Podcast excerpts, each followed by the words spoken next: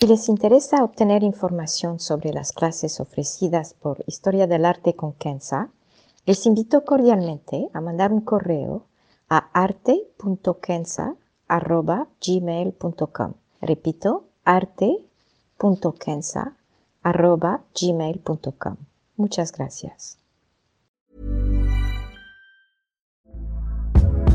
Hey there, it's Michelle Norris. I'm host of a podcast called Your Mama's Kitchen. When I travel, I'm usually looking for a way to find a taste of home when I'm not at home. And one of the things I love to do when I am at home is entertain. And Airbnb allows me to do that. When I was in California recently, I rented a house that had a great kitchen. And when we were sitting around the table, we were all thinking, we're in someone else's house. Someone could be in all of our homes as well.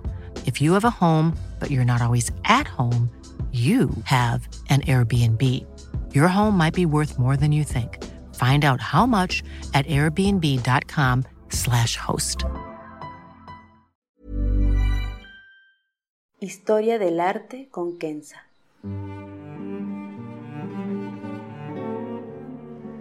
Una serie sobre el arte a través de la historia y las culturas.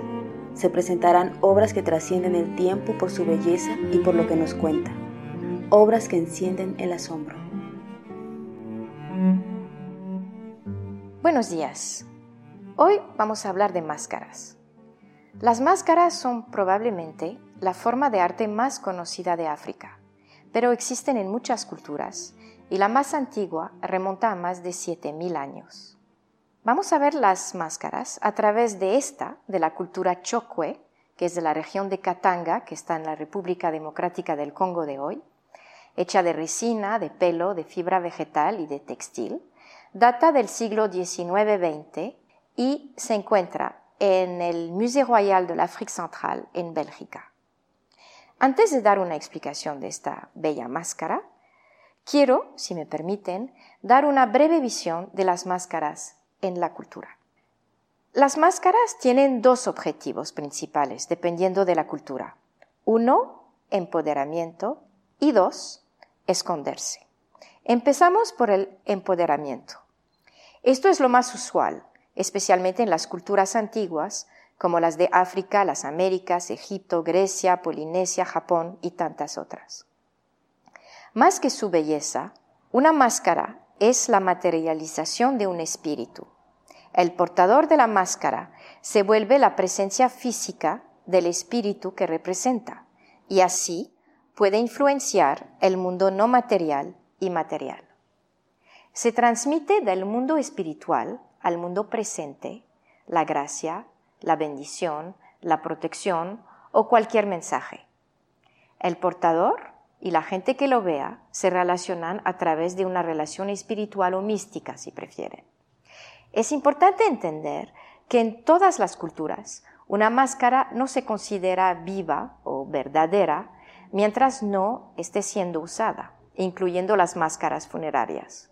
Una máscara tiene una esencia, o si prefieren, una identidad, basada exclusivamente en su funcionalidad.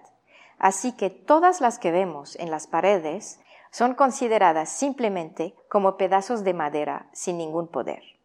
Máscaras de empoderamiento se usan en general para rituales como la circuncisión, la iniciación adulta, que sea para hombre o mujer, matrimonio, sanación, y para actos de celebración como entronización de un nuevo rey, el día de mercado, la cosecha, y actos específicos que requieren la intervención de un espíritu, como la resolución de conflictos o pedir la lluvia. Cada tribu, cada entidad tiene su máscara, con sus señalamientos, sus formas, sus dibujos. Su tamaño puede variar de una máscara diminutiva que cabe sobre la nariz o una enorme que recubre todo el cuerpo.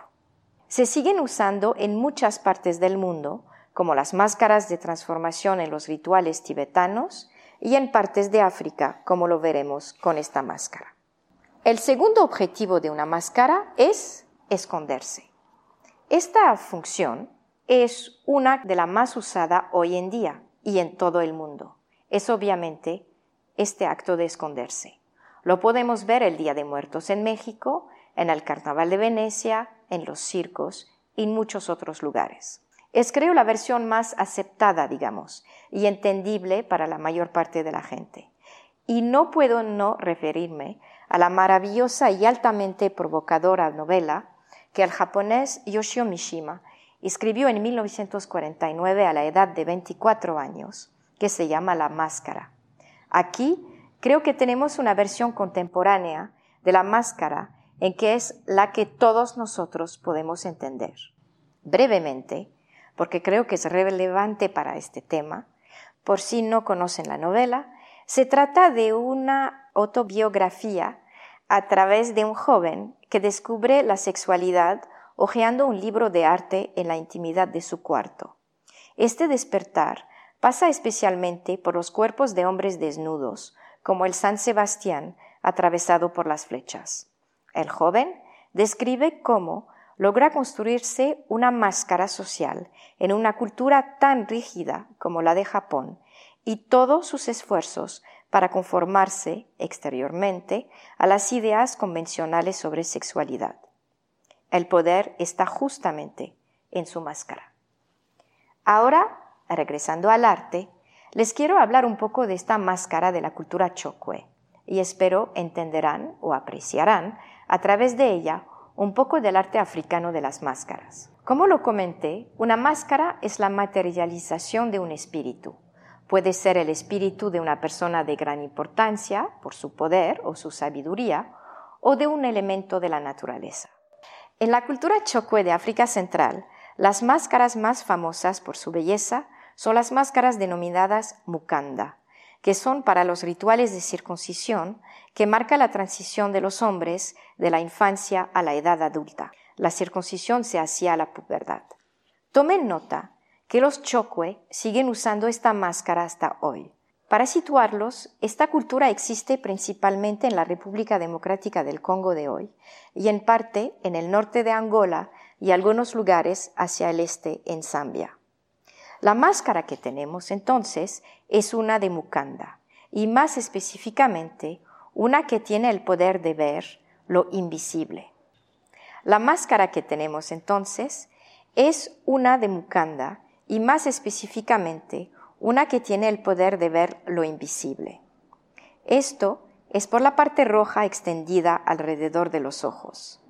Aquí la cara y la mirada se mezclan, dando el poder de ver el mundo de los espíritus. Esto ayuda a proteger al joven que podría encontrar malos espíritus al pasar a la edad adulta. El portador de la máscara, generalmente, llevaba un bastón para indicar que el espíritu había caminado mucho desde el mundo de los muertos al mundo de los vivos. Si se fijan, a los lados de la máscara hay como protuberancias. Estas son arrugas, símbolos de sabiduría y del conocimiento. El pelo o barba en la máscara en general se refiere al poder de adivinación. En conclusión, tengo que admitir que personalmente las máscaras de cualquier índole me ponen muy inconfortable. Puedo admirar sus bellezas, como la máscara de oro de Tutankamón o esta bella máscara africana, pero me incomodan por tapar la mirada y también por representar una entidad que no es.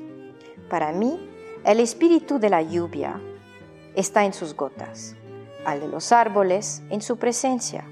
Del espíritu de los muertos no tengo la más remota idea y prefiero que sea así. Muchas gracias.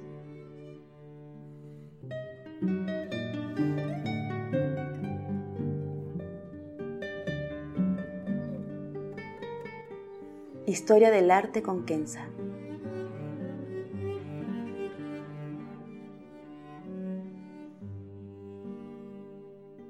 Para ver las obras que se presentan en este podcast y a la vez descubrir otras que podrían despertar su asombro, les invito a seguirnos a través de la cuenta Instagram Historia del Arte con Kenza. Gracias. Mom deserves the best, and there's no better place to shop for Mother's Day than Whole Foods Market. They're your destination for unbeatable savings, from premium gifts to show-stopping flowers and irresistible desserts. Start by saving 33% with Prime on all body care and candles. Then get a 15-stem bunch of tulips for just $9.99 each with Prime. Round out Mom's menu with festive rosé, irresistible berry chantilly cake, and more special treats. Come celebrate Mother's Day at Whole Foods Market.